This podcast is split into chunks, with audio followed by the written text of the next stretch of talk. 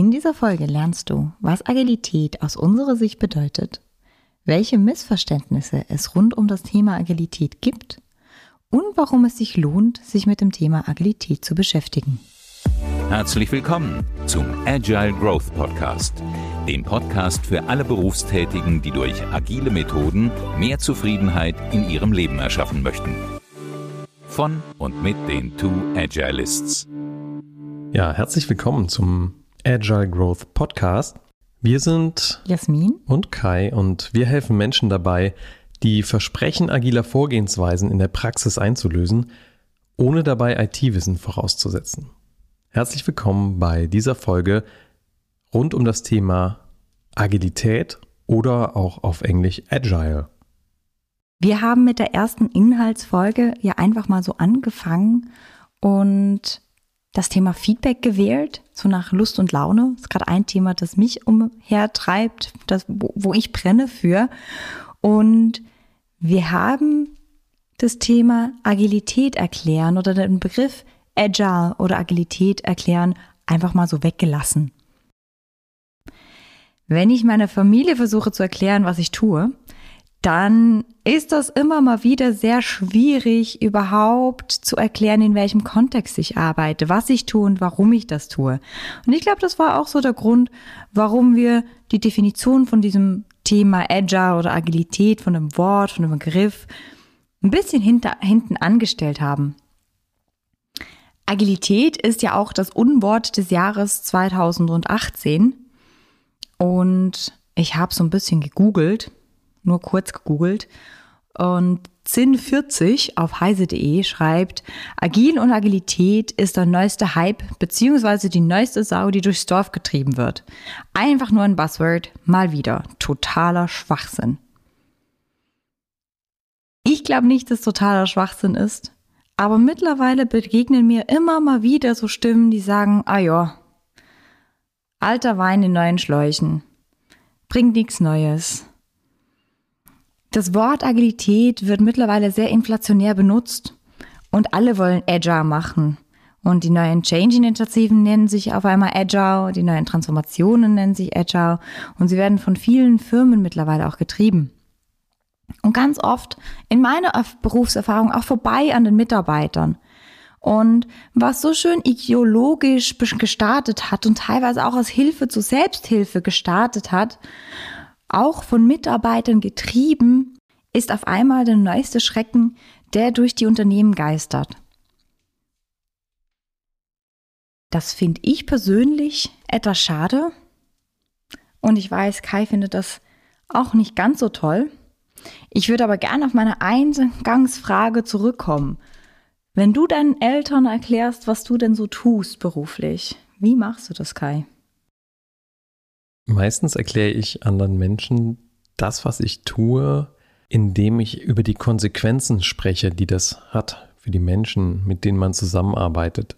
Im Kern ist ja agil, und wir kommen nachher noch zur Quelle, wo das herkommt, die Fähigkeit einer Unternehmung, erfolgreich auf Veränderungen zu reagieren. Sprich, wenn ich jetzt Unternehmer bin, habe ein gewisses Investitionskapital, habe mir das vielleicht auch ausgeliehen von irgendwelchen Investoren, dann unterliegt meinem Unternehmen Wandel, weil sich irgendwas in der Welt da draußen tut. Und ja, in der aktuellen Zeit tut sich sehr viel, sehr schnell.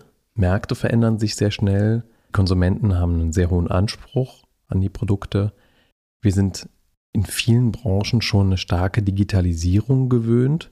Zum Beispiel bin ich ja viel in der Schweiz unterwegs und bis vor kurzem gab es da zum Beispiel kein WLAN im Zug, während wir hier in Deutschland ja das schon länger haben. Ich spreche jetzt nicht darüber, wie gut das funktioniert im Regelfall. Aber irgendwie gewöhnen wir uns daran, dass viele Dinge digital sind, dass wir Zugriff darauf haben, dass Geräte, die wir kaufen, irgendwie konfigurierbar, einstellbar sind, bis hin zum Auto wie ein Tesla, der auf einmal irgendwie eine App hat, sodass ich dem sagen kann, der soll irgendwo hinkommen. Ja, und so änderte sich die Notwendigkeit, auf Veränderungen zu reagieren. Und dazu braucht es eben Agile, also eine Fähigkeit eines Unternehmens, und ein Unternehmen besteht nun mal aus den Mitarbeitern des Unternehmens, erfolgreich auf Veränderungen zu reagieren.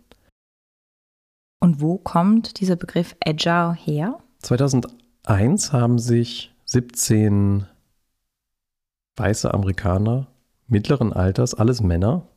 Also eine ganz schlechte Diversity, könnte man sagen. Ein Europäer war dabei. Genau, ein Der aber Europäer. mittlerweile, glaube ich, auch in Amerika lebt. Haben sich getroffen in der Skihütte am Skiresort in Utah. Ich habe den genauen Ort übrigens auch mal getwittert.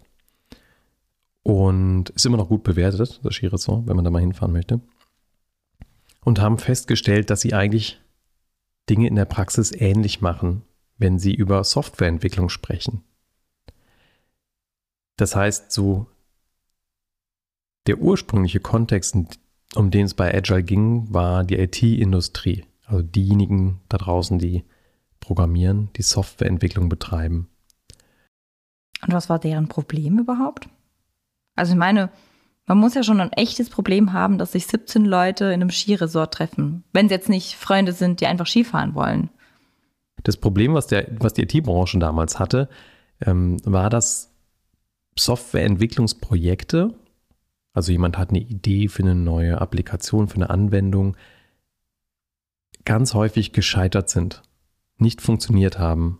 Die Menschen, die daran gearbeitet haben, haben es nicht hinbekommen, innerhalb des vorgeplanten Geldvolumens, das man investieren wollte, oder innerhalb des Zeitrahmens, den man hatte, etwas zu bauen, was den Anwender des Produkts wirklich zufrieden gemacht hat. Und das häufte sich. Da gibt es unterschiedliche Zahlen dazu, wie schlecht das funktioniert hat. Ähm, ich sag mal, im Schnitt über 50 Prozent der Projekte damals waren Fehlschläge in der IT-Industrie. Ja, und soweit war der Schmerz schon ziemlich hoch, denn äh, ITler sind relativ teuer. Ein gut ausgebildeter Programmierer, der hat schon ein anständiges äh, Gehalt, was er da abruft im Jahr. Oder eine Programmiererin. Oder auch eine Programmiererin. Damals vielleicht noch nicht so häufig, heute Gott sei Dank häufiger. Sodass ja, das ordentlich wehgetan hat in Unternehmen. Und da haben eben in der Praxis ein paar Leute rausgefunden, hey, wenn wir das irgendwie anders angehen, wie wir zusammen ein Softwareprodukt entwickeln, dann klappt das besser. Und das, was damals eigentlich angesagt war, was der Großteil der Industrie gemacht hat, ist daran zu gehen, du hast eben gefragt, wie würde, das, würde ich das meinem Vater erklären, wie das vielleicht auch mein, mein Vater tun würde, äh, der gelernter Betriebswirt ist. Wenn du den jetzt mit einem größeren Projekt konfrontierst, dann würde der wahrscheinlich erstmal starten und die ganzen Anforderungen aufschreiben, das wahrscheinlich in so ein Grobkonzept mal reinnehmen und dann müsste er mit Leuten sprechen, die sich ein bisschen mehr im Detail auskennen mit der Lösung, würden daraus ein Feinkonzept machen, dann würde es irgendwann umgesetzt werden und am Ende gibt man es dann halt dem Kunden das fertige Produkt und der würde dann sagen, nee, da hast du mich jetzt echt missverstanden, das hätte ich anders gebraucht und das gefällt mir sowieso nicht und jetzt, wo ich sehe, habe ich nochmal ein ganz neues Bild und damit kann ich nichts anfangen. Und Oder ich möchte es einfach ganz anders oder, oh, der Teil ist geil, aber der Teil finde ich nicht so gut. Genau. Und das kennt wahrscheinlich auch jeder, der irgendwie mal was online bestellt hat. Ja, du guckst irgendwas online an, das sieht auch irgendwie ganz nett aus, das kommt bei dir zu Hause an, du stellst fest, nee, irgendwie mag ich es nicht. Ja, Qualität, Beschaffenheit, was auch immer das genau ist. Und natürlich geht das Menschen auch so, die ein Softwareprodukt bestellen. Und die sagen, ich hätte gerne etwas, was folgendes Problem löst und dann kriegst du es in die Hand und dann macht es das nicht so genau, wie du es willst oder du kannst es einfach nicht benutzen, weil die Arbeitsbedingungen andere sind. Ne? Zum Beispiel, wenn du jetzt irgendwas auf deinem Tablet hast, was du auf der Baustelle benutzen sollst, und der Programmierer weiß einfach nicht, dass du normalerweise irgendwie dicke Arbeitshandschuhe anhaben musst aus Arbeitsschutzgründen. Und genau dieser fehlende Kontakt zwischen denen, die da die Lösung bauen und diejenigen, die es brauchen, war eben einer der Schmerzpunkte, die da zugeschlagen haben. Und deswegen haben sich äh, da die 17 Menschen getroffen, um darüber zu sprechen, wie können wir denn dieses Projekt Desaster eigentlich verbessern. Und jetzt mal so Butter bei die Fische. Was haben die, was haben die rausgefunden, die 17 Leute?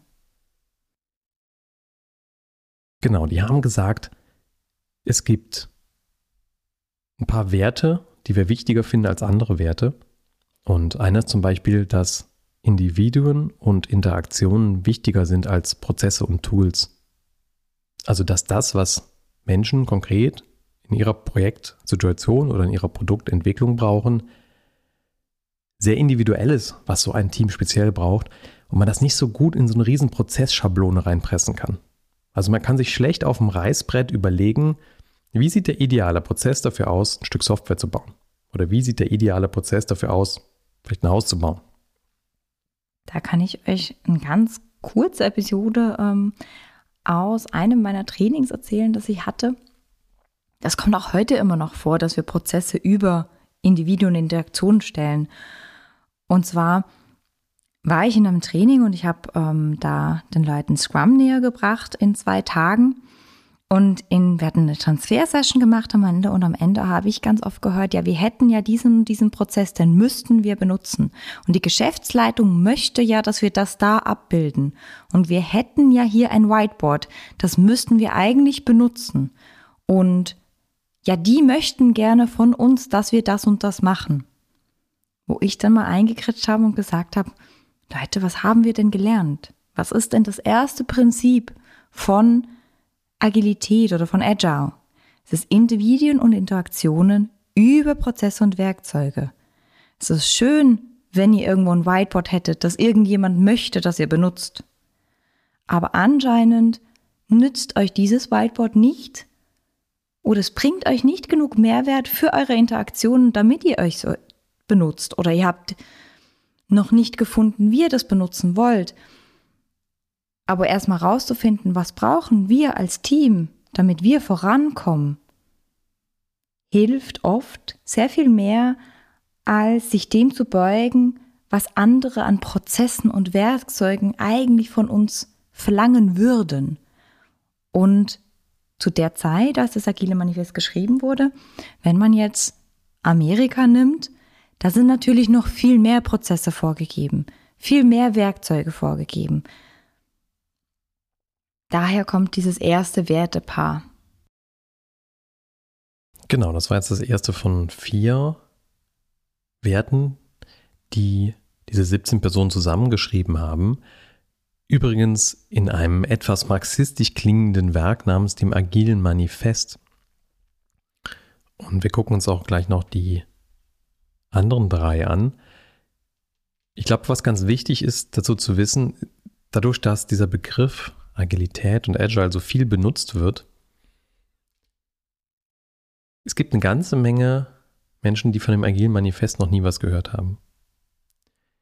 Ich habe letztens irgendwie eine, eine, Werbung für ein Auto gelesen, da steht ja auch mal drin, irgendwie agiles Fahrverhalten. Ähm, das Wort agil ist ja im Sprachgebrauch auch irgendwie so schon drin und ähm, wenn mich nicht alles täuscht, habe ich auch mal agiles PowerPoint präsentieren irgendwo gesehen. Oder zumindest agile, äh, agiles Präsentieren. Ich vermute, das hat nichts mit Agile zu tun, so wie wir das meinen. Äh, das hat nichts mit dieser großen Bewegung zu tun, die ja über 12 bis 15 Millionen Menschen mittlerweile ähm, erreicht hat. Denn dieses Agile heißt ganz speziell, ich beziehe mich auf das agile Manifest. Und deswegen äh, lohnt sich das, sich das mal anzugucken. Das ist nicht sehr lang. Ne? Das sind diese vier Wertpaare und noch zwölf Prinzipien, die da drunter stehen findet man auf agilemanifesto.org. Den Link legen wir auch in die Show Notes. Ich denke, es ist hilfreich zu wissen, wenn wir über Agile sprechen und wenn viele andere Menschen auf dieser Welt über Agile sprechen, dann meinen sie das. Und deswegen geht es auch um den, das zweite Wertpaar. Da geht es nämlich darum, dass funktionierende Software wichtiger ist als umfangreiche Dokumentation. Und wenn man das ein bisschen außerhalb von der IT-Branche sehen will, also ein Stück funktionierendes Produkt zu bauen, als ein Produktentwicklungsteam, das eine Vision hat, die sie umsetzen möchte, ist wichtiger als einen Schrank voll mit Dokumenten zu füllen. Ähm, mir fällt da immer ein, dieses Projekt, was es hier in Deutschland gab mit den, mit den Mautbrücken für die LKWs, ähm, wo viele, viele, viele Ordner von Konzept geschrieben worden sind und wenig, wenig, wenig Mautbrücken installiert worden sind für eine ganz schön lange Zeit. Und so ein bisschen ging das damals auch den Leuten in der Softwareindustrie. Der normale Standard war einfach, du hast erstmal ein Riesenkonzept gemacht. Ohne überhaupt mal eine Zeile Quellcode zu schreiben, also ohne überhaupt mal einen Wert für den Kunden zu erzeugen.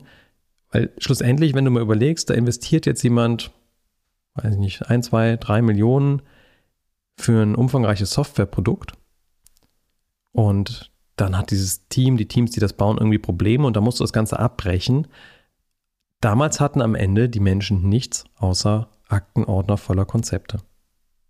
Und da haben dann die Leute, die agil arbeiten, gesagt, wäre das nicht hilfreicher, wenn wir statt diesen ganzen Konzepten einfach immer ein bisschen Konzept machen, das dann umsetzen und das unserem Kunden schon mal in die Hand drücken, dann kann der nämlich auch schon mal sagen, gefällt mir das oder gefällt mir das absolut nicht, geht das in die völlig falsche Richtung. Und wenn ich die Produktentwicklung abbrechen würde, weil ich merke, das geht in die völlig falsche Richtung, dann haben alle Seiten deutlich gespart an Ressourcen, an Lebenszeit äh, und an Frustrationen.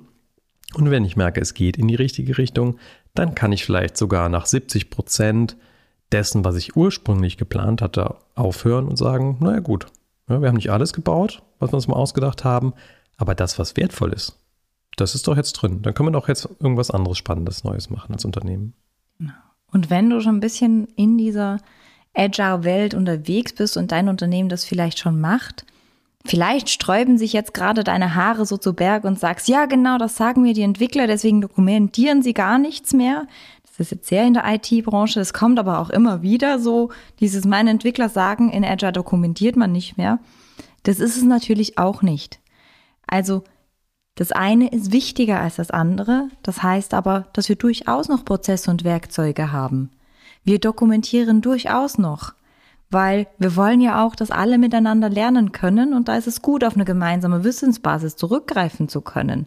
Aber wir dokumentieren so viel wie nötig und so wenig wie möglich. Und ich glaube, mit diesem Leitsatz kriegen wir es alle gut hin. Ja, andere Branchen haben dann gesagt, naja gut, dieses ähm, Agile kannst du halt nicht benutzen, wenn du jetzt irgendwie Luft- und Raumfahrttechnik machst oder ähm, ich habe mal mehrere Teams begleitet, im, die Softwaresysteme für die Flugsicherung gebaut haben, äh, weil das dann so interpretiert wird, ne? wie Jasmin gerade gesagt hat. Ähm, wenn man nicht umfangreich dokumentieren kann, dann ist dieses Agile nichts für uns. Also großes Missverständnis, ne? wir wollten auch ein bisschen über die Missverständnisse sprechen, da ist so eins. Ähm, natürlich geht das. Du kannst ähm, agile Methoden, agile Vorgehensweisen auch in der Medizintechnik benutzen.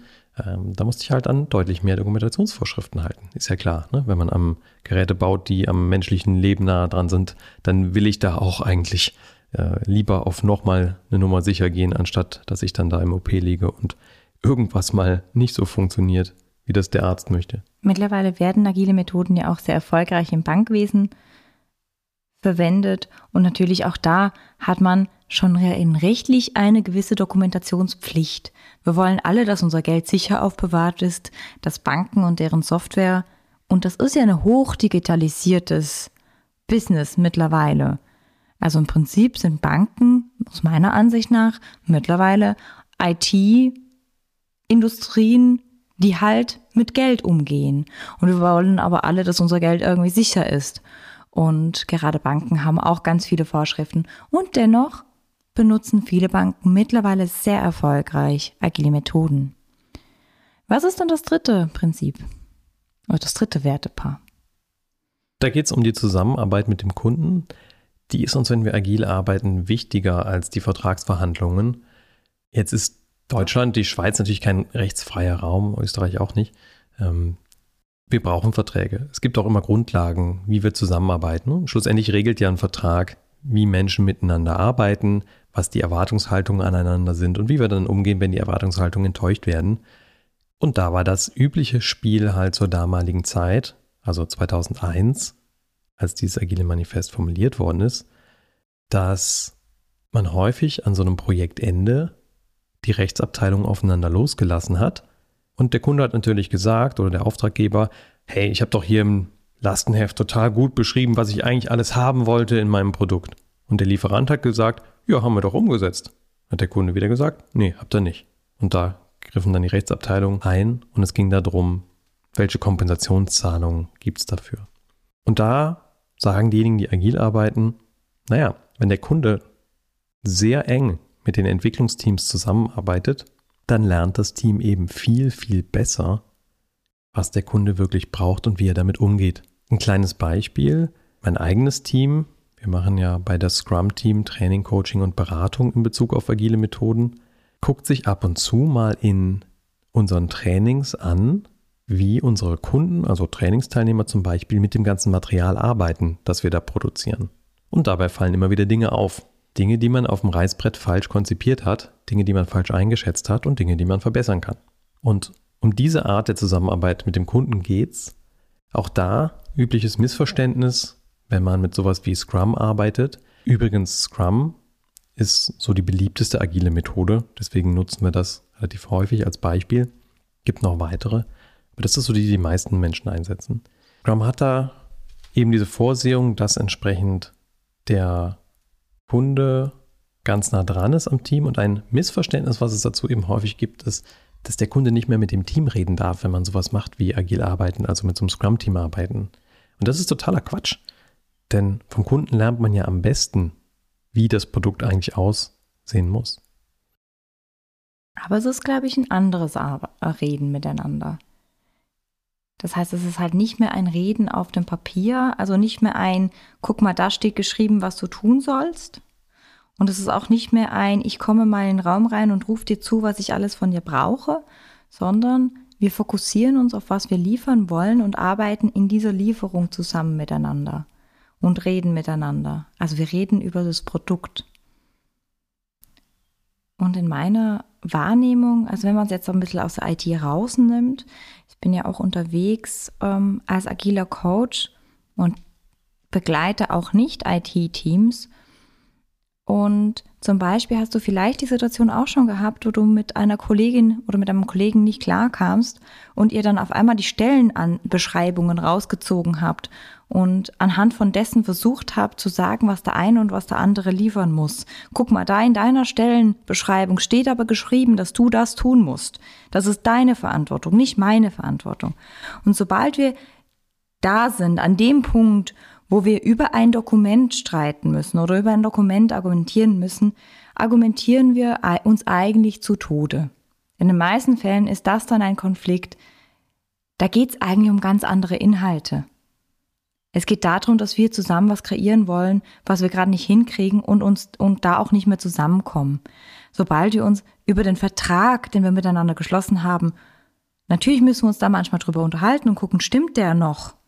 Aber wenn wir uns da anfangen zu streiten, dann sind wir eigentlich schon hinter der Wertschöpfung. Dann denken wir gar nicht drüber, mehr drüber nach, dass wir ja Wert liefern wollen. Und darum geht's in Agilität oder in Agile. Wir wollen funktionierende Produkte liefern. Wir wollen Wert an die Welt rausliefern. Ja, im vierten Wertepaar, da umarmen wir die Veränderung lieber, als dass wir einem Plan folgen. Und auch das ist häufig missverstanden worden, im Sinne von, wenn man agil arbeitet, dann plant man nicht mehr. Man plant da relativ häufig sogar. Also wir haben jede zweite Woche eine Sprintplanung wo wir unseren Sprint planen. Sprint ist immer so eine gleiche Länge an Zeiteinheit. Ein Sprint kann so ein bis vier Wochen sein. Man einigt sich dann irgendwann mal, wir haben so zwei Wochen Sprints. Und da planen wir immer diese zwei Wochen, was wir da tun, was wir erreichen wollen als Team.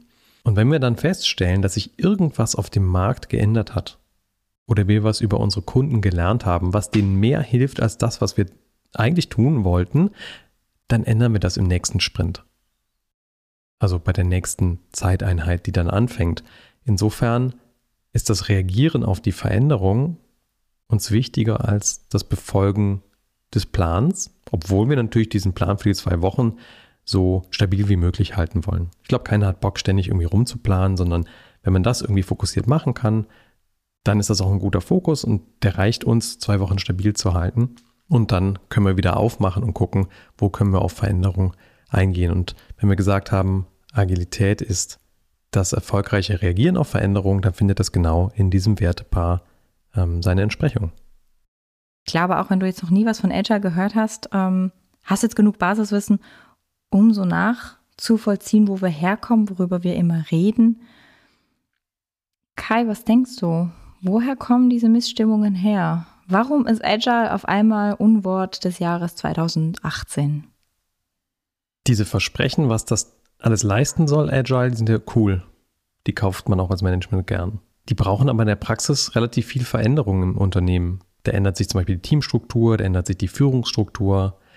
Und in dem Moment, wo ich in meiner Unternehmung sage, lasst uns mehr agil arbeiten oder lasst uns alle agil arbeiten als Top-Management und dann die Veränderung nicht hinbekomme, und Veränderungen sind für Unternehmen halt ein bisschen schwierig, ja, aufwendig, dauert, gelingt nicht immer. Da füllt sich dieser Graben von Strategieausruf und Versprechen, wo man hin will und der Realität im eigenen Unternehmen, nämlich dass zum Beispiel das mittlere Management das gar nicht so lustig findet, wenn man agil arbeiten möchte, weil für deren Rolle erstmal nicht so ganz klar ist, was machen die denn jetzt in Zukunft? Gehen die in die Teams? Sind sie damit drin? Braucht sie noch? Wenn ja, wie viele von denen braucht sie? Ähm, ist das halt nicht so gemütlich innerhalb der Unternehmung. Alle sagen, ja, lasst uns agil arbeiten, sondern eher ein, hm, vielleicht können wir diese Veränderung auch totsitzen. Sage ich jetzt mal. Ich pauschalisiere ein bisschen. Ne? Es gibt auch sehr viele Führungskräfte, die das verstanden haben, die das gut finden, die das mitpushen. Ja, und dann passiert halt nicht wirklich agiles Arbeiten und dann füllt sich das einfach mit Zynismus, dass man agil arbeiten soll, aber es dann doch irgendwie nicht darf oder nicht richtig unterstützt wird da drin oder keiner kommt, äh, der einem hilft dabei, das umzusetzen.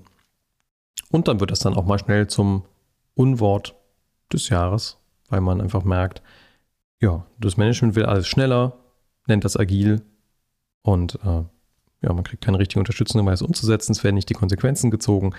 Dann bin ich als Mitarbeiter wahrscheinlich ziemlich frustriert. Kann ich total nachvollziehen, würde mir ähnlich gehen. Was ich in vielen Firmen auch schon gesehen habe oder ähm, erlebt habe, ist so dieser Bezug auf Agieren auf Veränderungen über Befolgen eines Plans.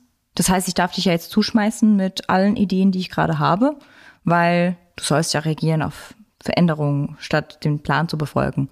Also wir können jetzt auch einfach unsere Richtung jetzt wöchentlich wechseln. Das ist in Ordnung. Das sagt ja das agile Manifest. Und ich glaube, genau das soll das vierte Wertepaar nicht sagen. Natürlich, wenn wir agil arbeiten, haben wir immer noch eine Vision, wir haben ein Ziel worauf wir hinarbeiten. Und wir schmeißen dieses Ziel nicht alle zwei Wochen um, weil so schnell werden wir keinen substanziellen Wert geliefert haben. Aber wir gucken vielleicht in kürzeren Abständen, ist das Ziel noch ein Ziel oder hat sich leicht verschoben? Oder sind wir auf dem richtigen Weg zu dem Ziel? Oder müssen wir was dazwischen schieben, weil gerade was wichtiger geworden ist?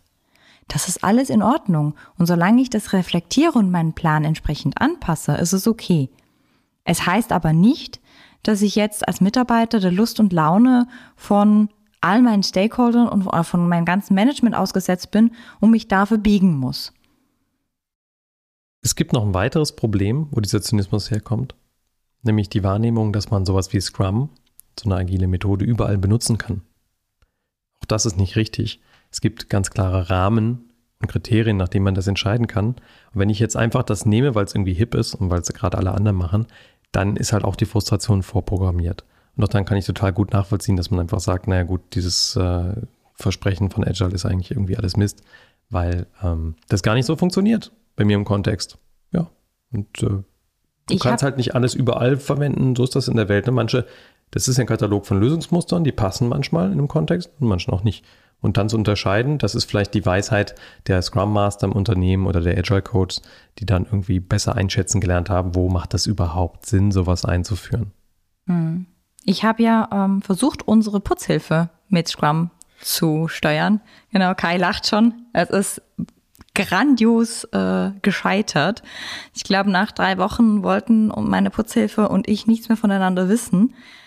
Was daran liegt, dass bei einer Tätigkeit wie dem Haus putzen oder unsere, ähm, unsere Familie eine Umwelt schaffen, in dem wir gerne wohnen, ach, einfach eine To-Do-Liste tut. Unsere Putzhilfe wollte gerne wissen, wann sie was tun soll. Einmal im Monat Backofen reinigen, einmal im Monat Kühlschrank reinigen, Wäsche macht Jasmin selber, ähm, ich wische den Boden alle zwei Wochen, beziehe die Betten alle zwei Wochen, Bad putze ich jede Woche. Da tut's eine To-Do-Liste. Da kann ich mit genügend Analyse alles erfassen, was ich erfassen muss und niederschreiben. Vielleicht habe ich noch einen iterativen Prozess dahinter. Wenn ich was vergessen habe, schreibe ich es dann auch drauf. Aber da jedes Mal ein Taskboard zu machen und Zettelchen umkleben und so, das fand sie zu fancy pants und auch einfach zu anstrengend.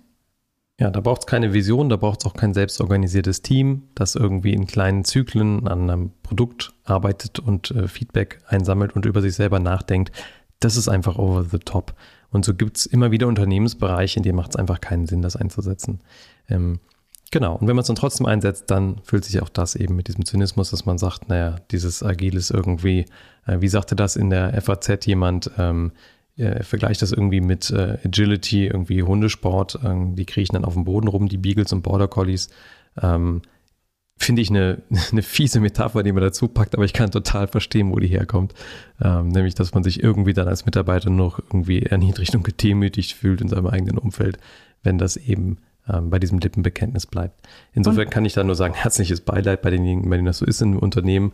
Äh, plus, äh, wir können sicherlich hier im Podcast immer wieder ähm, hilfreiche Tipps, Methoden, Tools anbieten, wie man da eher hinkommt, das zu machen. Aber erstmal ist das einfach missverstanden und schlecht gemacht.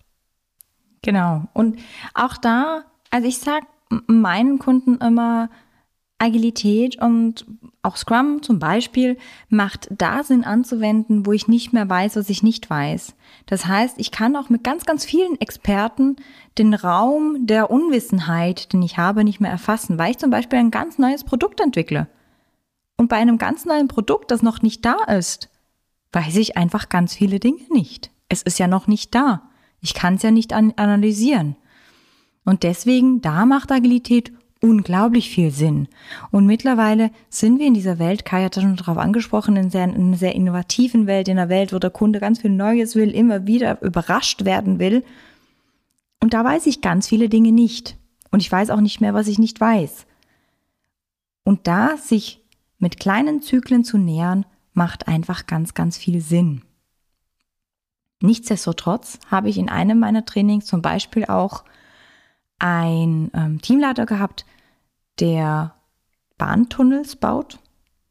Ich dann auch gesagt habe, so, hm, also gefragt hat, na, was soll ich jetzt damit, äh, so Agile und Scrum? Äh, ja, ich weiß nicht. Und nach dem Zweitagestraining hat er mir danach eine E-Mail geschrieben, meinte, das Training war total toll. Eins der besten Trainings, die er besucht hat. Und er würde jetzt jede zweite Woche mit seinem Team eine Retrospektive machen. Das ist das, was er rausgenommen hat. Und das macht für ihn total Sinn, dass sie sich alle zwei Wochen eineinhalb Stunden Zeit nehmen zu gucken, was läuft gerade gut, was wollen wir anders machen, was können wir anders machen, was können wir verbessern, wo müssen wir an die Organisation rantreten, um was zu verbessern. Und da hat er seinen Wert rausgezogen. Obwohl ich jetzt gerade sagen würde, bei Unterführungen bauen weiß ich auch nicht, wie ich Scrum einsetzen würde. Jetzt, was hast denn du, Kai, für dein Leben mitgenommen aus all diesen agilen, agile Methoden, Prinzipien, Werte? Gestartet bin ich damit ja in 2006, 2007 rum, also auch schon ja, eine gute Weile zurück. Und mir hat das alles vor allen Dingen eine Sache gegeben, nämlich einen Entwicklungspfad für mich selbst. Inwiefern? Ich habe viel diese Scrum Master Rolle gemacht. Das ist so derjenige, der äh, anderen Menschen die agilen Prinzipien ähm, näher bringt, der ihnen irgendwie hilft, die zu verstehen und auch umzusetzen. Und um das hinzukriegen, darf man einfach verdammt viel lernen als Mensch. Und da sind spannende Sachen dabei. Wie moderiert man eigentlich? Wie macht man einen guten Workshop? Wie gibt man Training? Wie coacht man andere? Ähm, das ist eigentlich ein ganzer Blumenstrauß von Dingen, die man dabei lernen kann. Und das hat mir sehr viel Spaß gemacht, das zu lernen, weil Lernen natürlich auch immer bedeutet, eine neue Fähigkeit hilft mir, über mein eigenes Leben nachzudenken und die kann ich dann nicht nur im Berufsumfeld einsetzen, sondern auch im privaten Umfeld. Und ähm, naja, so ein gewisses Verhandlungsgeschick, ähm, anderen Menschen Ideen, Ideen näher bringen können, das kannst du halt auch mit deinem Nachbarn irgendwie gut gebrauchen, ähm, je nachdem, worum es gerade geht. Und deswegen finde ich, ist das hochspannend, diese Reflexion. Bei so einem Team ist das dann die Retrospektive, hast du ja gerade gesagt. Für mich selbst ist das ähm, ein immer wieder nachschauen, ja, wo stehe ich eigentlich gerade und wo möchte ich eigentlich hin und äh, mit ja, Form von Vision zu arbeiten, um da mich hinzuentwickeln. Das fand ich hilfreich. Schön, cool. Ich habe jetzt gehört, du hast es in deinem Leben auch eingesetzt. Für dich war es ein großer Lehrweg. Weitere Gründe? Schlussendlich, wenn man das hinkriegt in seinem Team, in seiner Arbeitsumgebung, in der man das benutzt, kann man, glaube ich, für die Menschen ein Stück weit einen besseren Arbeitsplatz hinbekommen. Einen, wo sich die Menschen mehr gesehen fühlen, wo es denen besser geht, äh, wo echte Teams zusammenwachsen, ähm, wo man wirklich gerne arbeitet. Und das finde ich eine schöne Sache, wenn man das als Mensch tun kann, dabei helfen und das trotzdem irgendwie auch noch in dem Kontext von Wirtschaft funktioniert. Also ich meine, als Unternehmer steht man ja morgens auf und möchte auch mit seinem Unternehmen Geld verdienen. Klar, du hast auch eine Vision, äh, in der du hinterher gehst und du hast vielleicht auch eine Aufgabe in der Gesellschaft als Unternehmen. Aber diese zwei Dinge in Einklang zu bringen, eben die Produktivität auf der einen Seite und auf der anderen Seite eine Menschlichkeit in der Arbeitswelt zu vereinbaren, das finde ich ist in Scrum und mit agilen Methoden fantastisch möglich. Und ähm, wenn man das kann, dann kann man seinem eigenen Umfeld da auch weiterhelfen. Das klingt total schön. Ich habe letztens auch, ähm, um wieder zurückzukommen auf meine Mutter, der ich versucht habe zu erklären, was ich tue, habe ich gesagt, weißt du, Mama, der Moment, wo ich mit meinem Team ein bisschen gearbeitet habe, wir irgendwie gemeinsam eine Vision gefunden haben, wo wir hinwollen, wo wir alle dahinter stehen und die uns auch so ein bisschen packt und, und treibt und uns sehr viel Motivation gibt und Leute zur Arbeit kommen und dieser Funke in den Augen von den Leuten, wenn sie Montagmorgen zur Arbeit kommen und wenn statt heißt, oh ja, Wochenende vorbei, jetzt ist wieder Montag, heißt, cool ist wieder Montag, lasst uns anpacken, lasst uns weitermachen, es macht gerade Spaß, wir sind so ein geiles Team, wir lasst uns, lasst uns das wuppen. Das macht so viel Spaß und dafür stehe ich jeden Morgen gerne auf und das in die Arbeitswelt zu kriegen, das ist eine unglaublich schöne Mission. Ja, früher hätte ich gesagt, das will wahrscheinlich gar nicht jeder. Ne? Das ist irgendwie sehr rosig gemalt, das Bild von der Arbeitswelt, wo alle Mitarbeiter gerne hinkommen und total äh, motiviert sind. Auf der anderen Seite habe ich mittlerweile genug Menschen gesehen, die diese Veränderungen mitgemacht haben, die gestartet sind bei, ja, irgendwie bin ich total unzufrieden in meiner Organisation, das läuft hier alles nicht richtig, ich kann mich hier nicht ausdrücken, meine Leistung wird hier nicht gesehen, ähm, ich habe keinen Bock mehr, hin zu, oh ja, das ist wirklich so besser. Und ähm, das trifft es vielleicht, wie du die Veränderung gerade beschrieben hast, nämlich dass Menschen die auch gar nicht geahnt haben, dass es geht, nachher feststellen, oh, das war besser. Schön, schönes Schlusswort. Damit sind wir auch am Ende von unserem Podcast. Wir haben dir versprochen, dass du in dieser Podcast-Folge lernst, was die Bedeutung von Agile Agilität ist. Da haben wir dir die vier Wertepaare erklärt, mit Beispielen untermalt. Es gibt noch die zwölf Prinzipien dahinter. Die darfst du dir gerne auf der Homepage agilemanifesto.org angucken. Wenn Interesse besteht, machen wir auch super gerne mal eine Podcast-Folge über die Prinzipien, die dahinter sind. Das hat jetzt diese eine Folge gesprengt. Wir haben über Missverständnisse gesprochen. Wo ist das Agile Manifest völlig falsch verstanden worden? Wo benutzen Menschen diesen Begriff Agile einfach inflationär auf alles drauf, weil es gerade irgendwie so ein Modethema ist? Und wir haben darüber gesprochen, warum es sich lohnt, sich überhaupt damit zu beschäftigen, nämlich unsere zwei individuellen Perspektiven darauf und vielleicht was für dich in deinem Kontext drin sein könnte. Schön, dass du heute mit uns mit dabei warst. Wir freuen uns, wenn du unseren Podcast abonnierst und auch das nächste Mal wieder einschaltest. Tschüss.